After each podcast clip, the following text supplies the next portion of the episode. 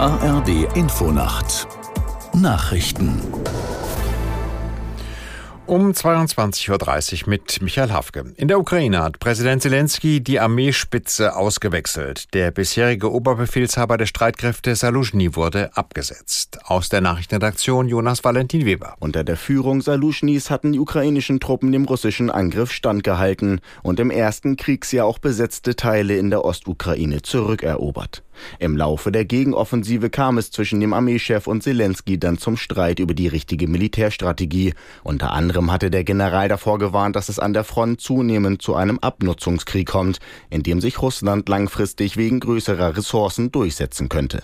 Zelensky hatte dem öffentlich widersprochen. In der Armee und in der Bevölkerung gilt Saluzhny aber nach wie vor als sehr beliebt.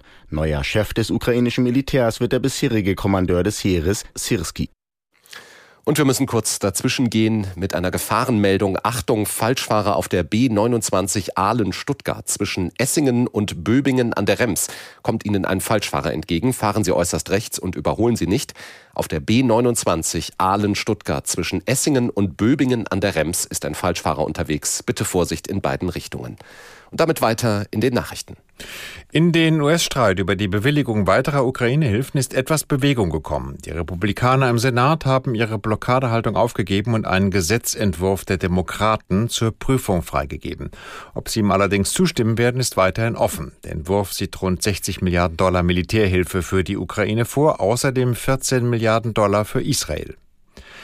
In der EU soll es künftig einen einheitlichen Ausweis für Menschen mit Behinderung geben. Darauf haben sich Vertreter des Europaparlaments und der Mitgliedstaaten geeinigt. Ziel ist es, Betroffenen etwa bei Urlauben den gleichen Zugang beispielsweise zu Ermäßigungen oder extra ausgewiesenen Parkplätzen zu ermöglichen.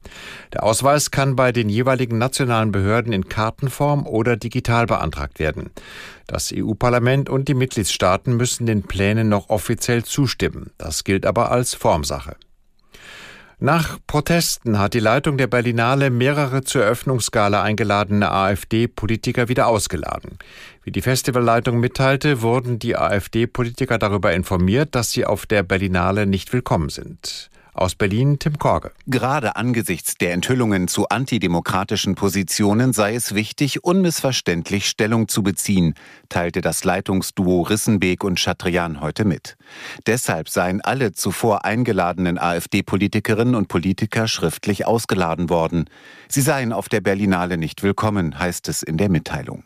Die AfD und viele ihrer Mitglieder hätten Ansichten, die den Grundwerten der Demokratie zutiefst widersprechen. Das Wetter in Deutschland. In der Nacht von der Nordsee bis zur Lausitz Schnee oder Schneeregen. In der Mitte und im Südwesten gibt's Regen bei Tiefstwerten von Südwest nach Nordost von plus 10 bis minus einem Grad. Dazu im Norden stürmische Böen.